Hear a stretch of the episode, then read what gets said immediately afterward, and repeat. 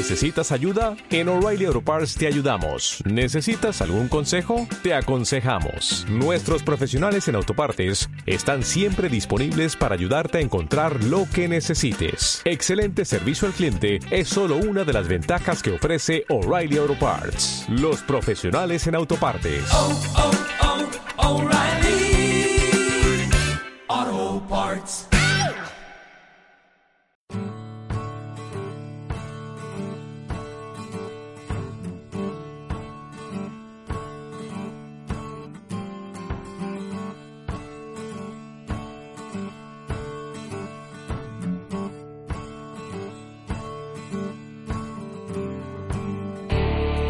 Bienvenidos una semana más al programa Viaja con Ría. Mi nombre es Sara Bielba, soy la creadora de la web aventurascompartidas.com, donde encontraréis consejos no solo sobre fotografía de viajes, sino también sobre destinos insólitos o poco habituales. Y hoy viajamos con Ría hasta Taiwán, la isla de las montañas mágicas. Conocida durante siglos como la Isla Formosa, que en portugués significa hermosa, para mí este lugar es único en el mundo y hace honor a su nombre, pues es capaz de concentrar esa mezcla entre modernidad y tradición que tanto caracteriza al continente asiático, así como una gran variedad de paisajes y cultura en una sola isla. Cuando me preguntan, bueno, ¿y por qué Taiwán? Habiendo tantos lugares que conocer en el mundo, ¿qué te puede llevar a querer conocer Taiwán? Que difícilmente casi podemos situarlo en el mapa, ¿no?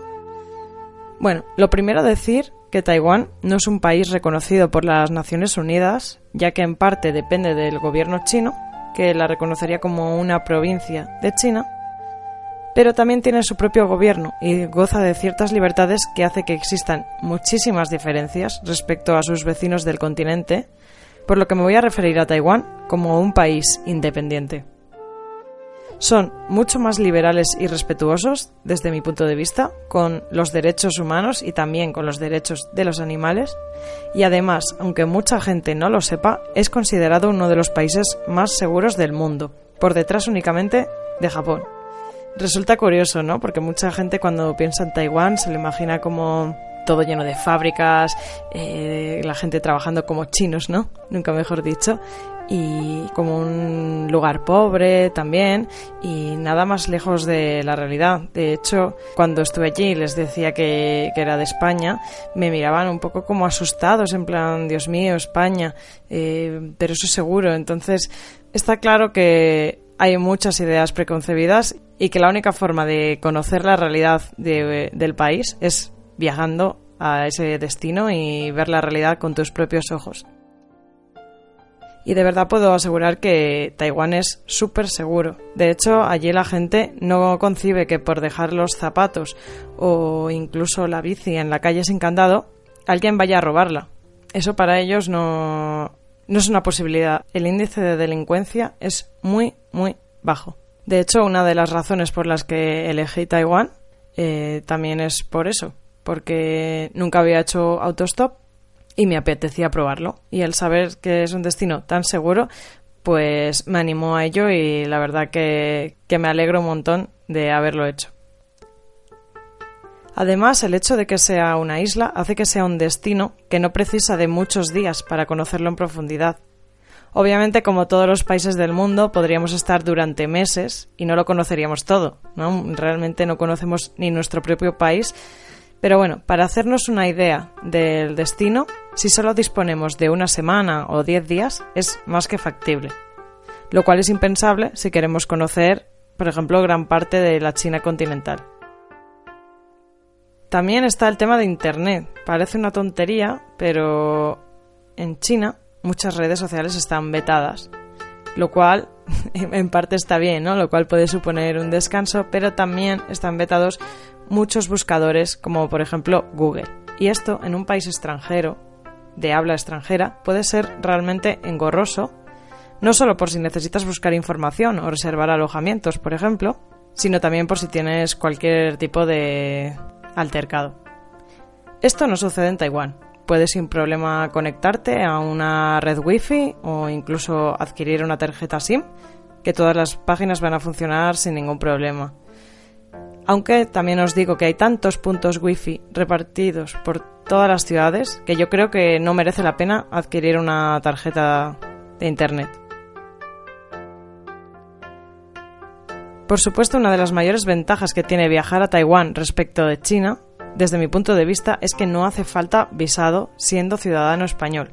Simplemente teniendo un pasaporte en regla ya es suficiente. Esto a la hora de la planificación, de verdad que te da un respiro.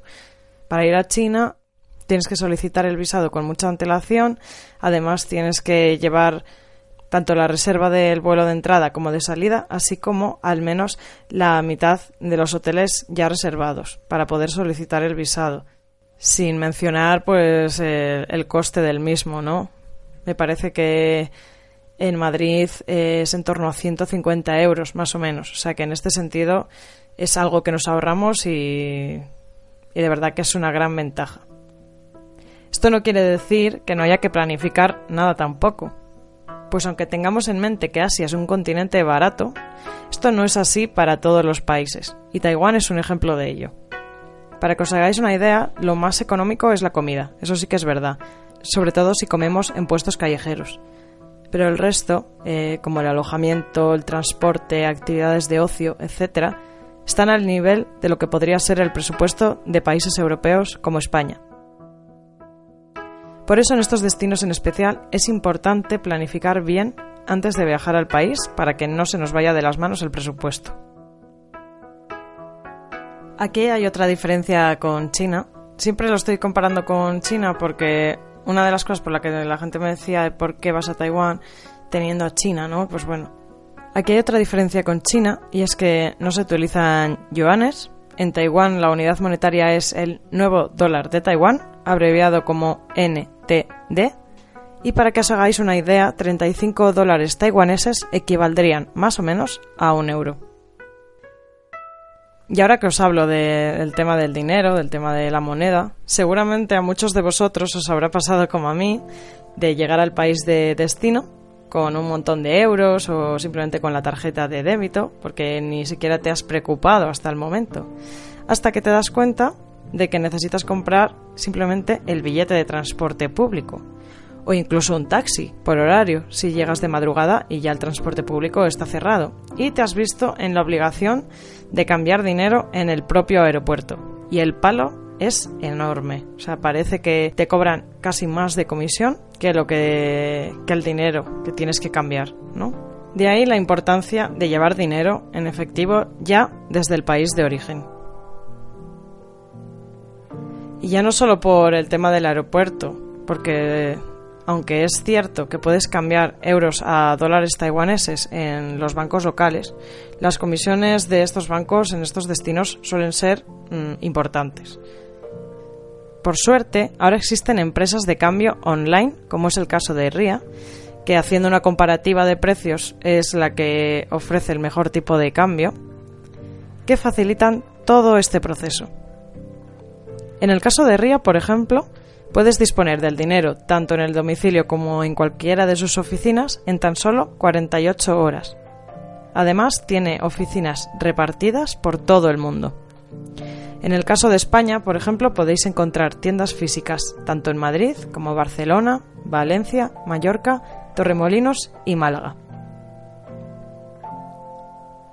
De verdad que merece mucho la pena, no solo por todo el dinero que te ahorras, sino además por la tranquilidad que da el tener dinero en efectivo en estos países en los que la comunicación no es la mejor tampoco, y por todo el tiempo que te ahorras en largas colas y demás que después de cruzar medio mundo, la verdad es que no apetece nada. Volviendo a la planificación del viaje, otro tema muy importante es la sanidad.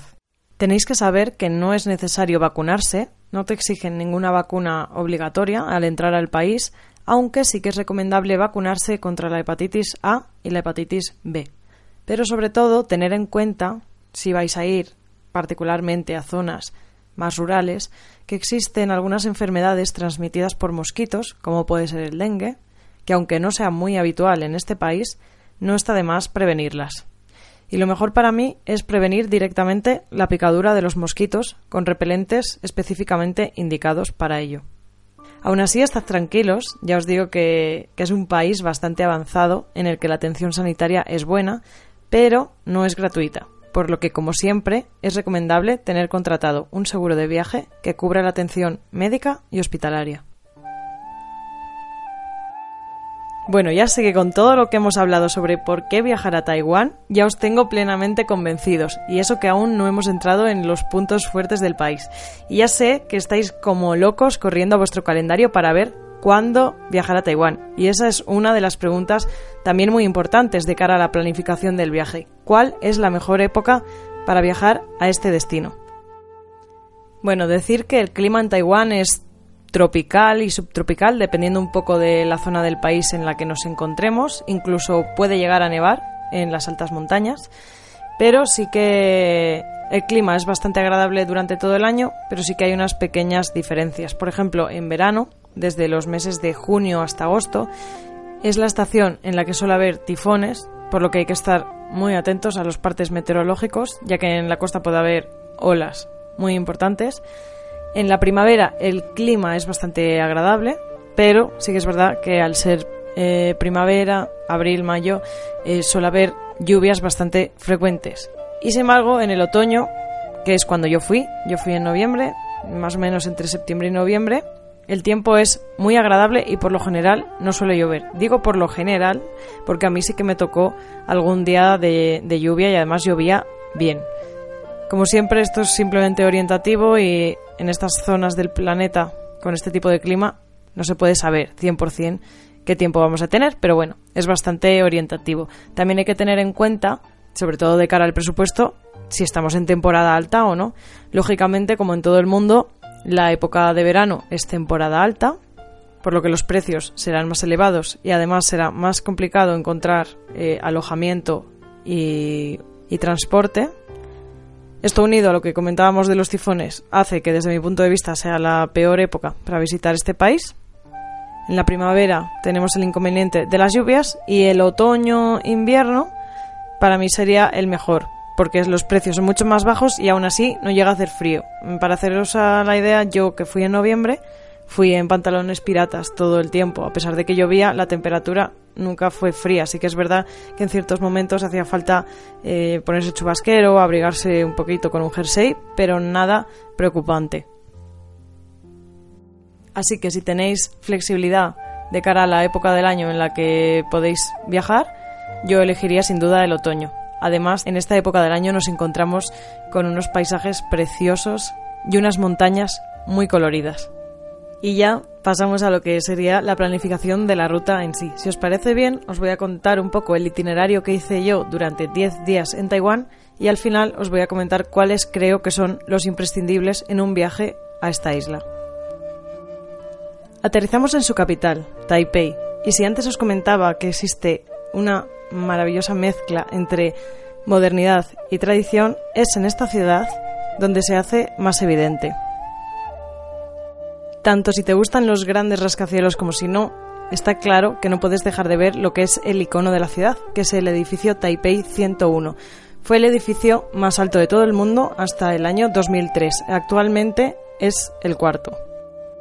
Evidentemente subir este rascacielos no es gratuito, pero desde mi punto de vista creo que merece mucho más la pena disfrutar de él desde la distancia y ver el atardecer desde el Elephant Mountain a las afueras de la ciudad. Tienes que subir unas cuantas escaleras, el acceso es relativamente fácil y de verdad que merece muchísimo la pena. Por el otro lado tenemos los increíbles templos taoístas. Hay infinidad de ellos repartidos por toda la ciudad, pero mis dos favoritos son sin duda el templo de Longshan y el templo de Baoan. El templo de Longshan es seguramente el más conocido y el más turístico, pero la verdad es que es impresionante. Es de los más grandes y merece mucho la pena el, aunque haya mucho, mucho turista, el llegar allí, encender una barrita de incienso y mimetizarte con lo que es la cultura taoísta. La visita a ese templo fue uno de los momentos más espirituales que he vivido nunca en mis viajes y la verdad es que lo recuerdo con muchísimo cariño. También recuerdo con mucho cariño el templo de Baoan porque lo visité de noche Y al contrario que en el templo de Longshan, no encontré prácticamente a nadie. Estaba prácticamente sola, a la luz de los farolillos y de la luna, y de verdad que fue realmente mágico. También tenéis que visitar el Memorial Chiang Kai-shek, que junto con el Taipei 101 es otro de los iconos de la ciudad. Y por supuesto el Museo Nacional de Palacio, donde podéis encontrar un montón de tesoros relacionados con la cultura china. Y por supuesto no os podéis perder los mercados nocturnos que hay por toda la ciudad. Algunos son más populares que otros, como pueden ser el mercado de Xilin, que es el mercado nocturno más grande y famoso, y que su origen data de principios del siglo XX. Pero también tenéis otros como el Raoe, el Tonghua o el Huachi, que es el mercado nocturno más antiguo de la ciudad. A mí de verdad me encantaron, cené cada noche en estos mercados y Ahora hablaremos más largo y tendido sobre la comida en Taiwán, pero lo que sí que os tengo que decir es que tenéis que estar preparados psicológicamente para aguantar los olores que, que, podemos encontrar en estos mercados, ya que son olores bastante, bastante fuertes. Y en parte es así por uno de sus platos estrella, que es el stinky tofu, traducido el tofu apestoso. Tengo que decir que sabe mejor que huele, por suerte, y podemos encontrar un montón de variedades, desde fritos, cocidos al vapor, picante, menos picante.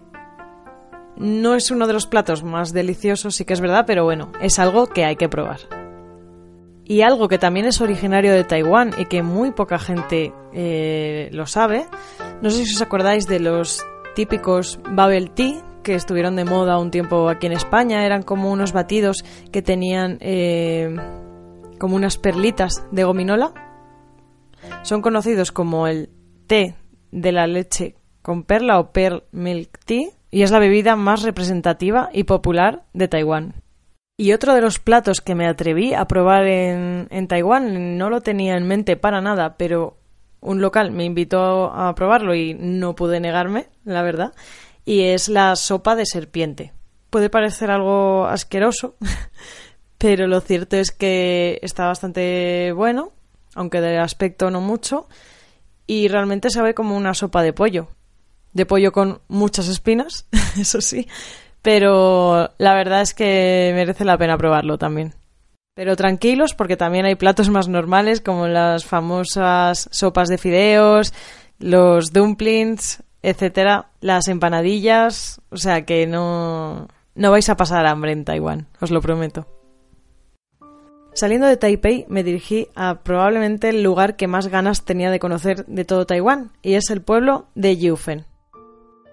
No sé si los que me estáis escuchando sois tan frikis del manga y el anime como yo, pero a los apasionados del universo Ghibli tenéis que saber que en este pueblo es donde Miyazaki se inspiró para crear la película del viaje de Chihiro. Y de verdad que es tal cual, tú vas caminando por la ciudad, está todo lleno de farolillos, realmente te sientes dentro de la película, es precioso. Incluso podemos encontrar una casa de té que imita un poco lo que es el hotel que sale en la película y hay decoración con los personajes y demás y de verdad que al menos pasar un día en este pueblo sí que merece la pena. A pesar de ser bastante turístico, pero yo os digo que en todo el país, todo el turismo que os vais a encontrar es turismo asiático. Yo prácticamente mm, no me crucé con nadie de Occidente.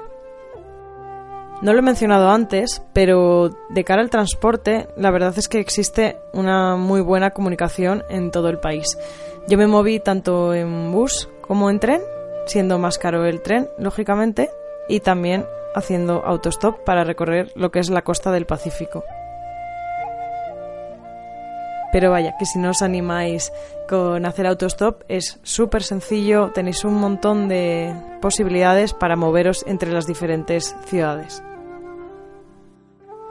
Y aquí de nuevo recordar la importancia de llevar dinero en efectivo, sobre todo en algunos autobuses en los que tienes que pagar directamente al conductor una vez te subes al, al transporte por lo que no podréis pagar con tarjeta en estos casos. Dejamos atrás las urbes para adentrarnos en la naturaleza. No puedes ir a Taiwán y no visitar el famoso Parque Nacional de Taroko. En él tenéis una serie de rutas eh, para hacer senderismo, algunas más fáciles, otras más sencillitas, y elijáis la que elijáis, lo que os vais a encontrar es una vegetación exuberante, unas montañas increíbles, todas ellas eh, acompañadas de las aguas cristalinas del río Liyu y adornadas con todos los pequeños templos que hay repartidos a lo largo del parque. Es un lugar que te traslada totalmente a lo que tenemos en mente como un cuadro paisajístico chino. Es increíble. Y totalmente para todos los públicos. Nos alejamos de las montañas y vamos hasta la propia costa del Pacífico. A lo largo de toda esta costa nos vamos a encontrar con la famosa carretera del Highway 11, que puede recordar a los paisajes típicos de Hawái con esas pedazo montañas escarpadas a orillas del océano y es por esto que mucha gente decide recorrer esta ruta en bicicleta. En bicicleta, en moto o en coche de alquiler. En mi caso, lo hice en autostop, me la moldé un poco a mi modo de viajar, pero merece mucho la pena seguir toda esta ruta porque el paisaje es increíble. Siguiendo esta ruta, vamos a llegar a la zona de Taitu. Podemos descansar unos días en Dulan, que es un pueblo costero típico mochilero en el que podemos hacer surf, disfrutar de playas de arena volcánica y también conocer un poco más sobre la cultura indígena del país, que está prácticamente concentrada en esta zona. Y es que casi todos los taiwaneses son descendientes de migrantes de la China continental, pero los habitantes originales de la isla son malayo-polinesios. La verdad es que el contraste es brutal. Cuando pasas de las zonas como Taipei a esta zona cerca de Taitung, te das cuenta en la forma de actuar, en la forma de vivir de la gente, incluso en los rasgos físicos que parece que has viajado directamente a la Polinesia. Así que me parece un lugar muy interesante de visitar. Además, Taitung es la puerta de entrada para visitar tanto la Isla Verde como la Isla de las Orquídeas. Ambas son unas islas de origen volcánico en mitad del Océano Pacífico, en la que podemos disfrutar de una gran diversidad de fauna marina, ideal para hacer tanto snorkel como buceo.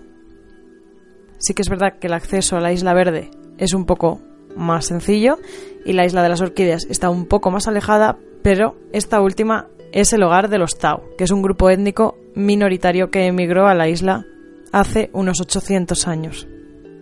Cruzando ya al otro lado del país, a lo que es la costa oeste, nos encontramos con la segunda ciudad más grande del país, que es Kaohsiung, con su famosa pagoda del tigre y el dragón, a orillas del lago de Loto, y el recinto de Fowanshan, situado a unos 30 kilómetros más o menos desde el centro de Kaohsiung. Podéis acceder tanto en coche como en autobús, y en él vamos a encontrar el monasterio budista más grande de Taiwán. Además, es gratuito. Coronando el monasterio nos encontramos con un Buda gigante donde se encuentra una reliquia sagrada, el diente de Buda, muy importante en la historia de la cultura budista. También relativamente cerca nos vamos a encontrar con la ciudad de Tainan, que es famosa por sus edificios históricos, pero la verdad es que yo siempre prefiero salirme de las grandes ciudades, así que me salté esta ciudad y me dirigí hacia la reserva de Alisan, en ella nos vamos a encontrar paisajes de montañas increíbles, pueblos, cascadas, plantaciones de té y el famoso ferrocarril del bosque que hace que te traslades a un cuento, así como diferentes rutas de senderismo y además es muy popular entre los escaladores, ya que en él se encuentra el monte Ali, que es uno de los atractivos turísticos de Taiwán. Tengo la espinita clavada ya que Tenía muchísimas ganas de poder ver el amanecer y el mar de nubes desde esta zona, pero sí que es verdad que para ello necesitas dormir en, el propio, eh, en la propia reserva de Alisán, porque si te quedas a dormir en la ciudad de Chiayi, como es lo que yo hice, no da tiempo. y los alojamientos en esta reserva eran bastante caros. Pero me pude consolar con la siguiente parada del viaje, que la verdad es que es también espectacular ver el amanecer desde allí. Y se trata ni más ni menos que del Sun Moon Lake o Lago del Sol y la Luna, situado en el condado de Nantou, concretamente en la ciudad de Yuchi. Este lago, además de ser el más grande de Taiwán, tiene un montón de sendas de excursionismo en sus alrededores que nos llevan a diferentes pagodas, templos y pequeñas aldeas que de verdad merece la pena explorar. Y ya desde aquí toca finalizar el viaje y volver a Taipei para coger el avión de vuelta a casa. Como os decía, esta es la ruta que yo realicé. Tardé unos 10 días aproximadamente, pero lógicamente eh, el país tiene muchísimas más cosas que ofrecer, desde aguas termales, playas paradisíacas y montañas espectaculares, sobre todo para los amantes del alpinismo.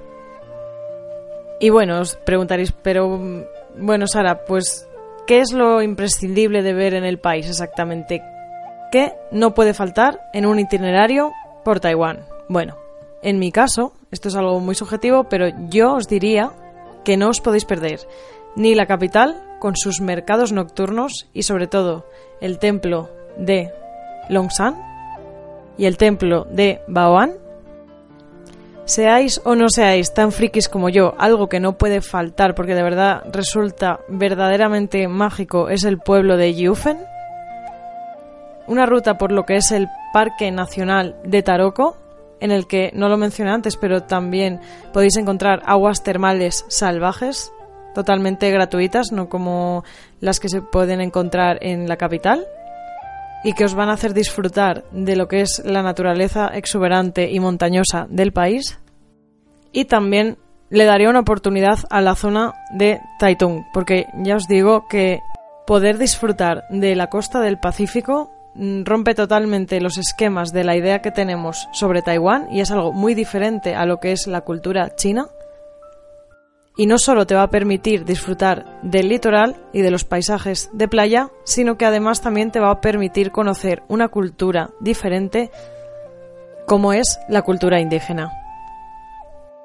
Y por supuesto, además, si sois unos enamorados del mar, os diría que os acercarais a cualquiera de las dos islas que mencioné antes, tanto la isla verde como la isla de las orquídeas, y que disfrutéis de su fauna marina, porque además en este lugar todos los años, en la primavera, durante la época de cría, se reúne un gran número de tiburones martillo, por lo que podréis disfrutar de un espectáculo de la naturaleza inigualable.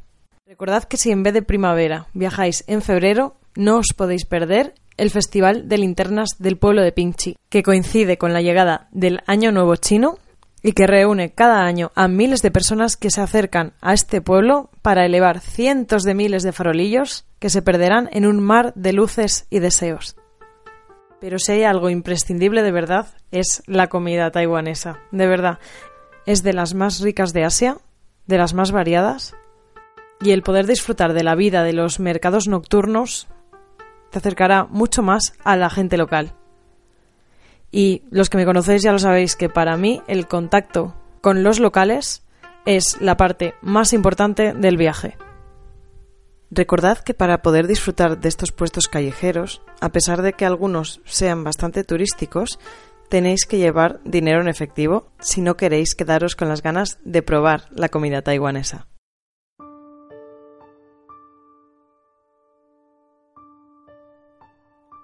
Taiwán es aventura y tradiciones espirituales que prosperan junto con el resto del país. Es un continente en una isla verde, acantilados, bosques tropicales mezclados con el maravilloso Pacífico azul harán que disfrutes del viaje en cada esquina del país. Hasta aquí el episodio de hoy. Espero que hayas disfrutado escuchándolo, tanto como yo grabándolo. Me ha traído muy buenos recuerdos de Taiwán. Ya estoy deseando volver para conocer todo lo que no me dio tiempo en su día. Y espero de verdad que os haya entrado ese gusanillo y esas ganas de conocer este destino tan poco conocido y que de verdad es realmente maravilloso. Ya sabéis que podéis encontrarme en mi web de aventurascompartidas.com o también podéis contactarme a través de las redes sociales, sobre todo en Instagram, que es donde estoy más activa, y resolveré cualquier duda que tengáis respecto a este destino o cualquier otro en el que haya estado.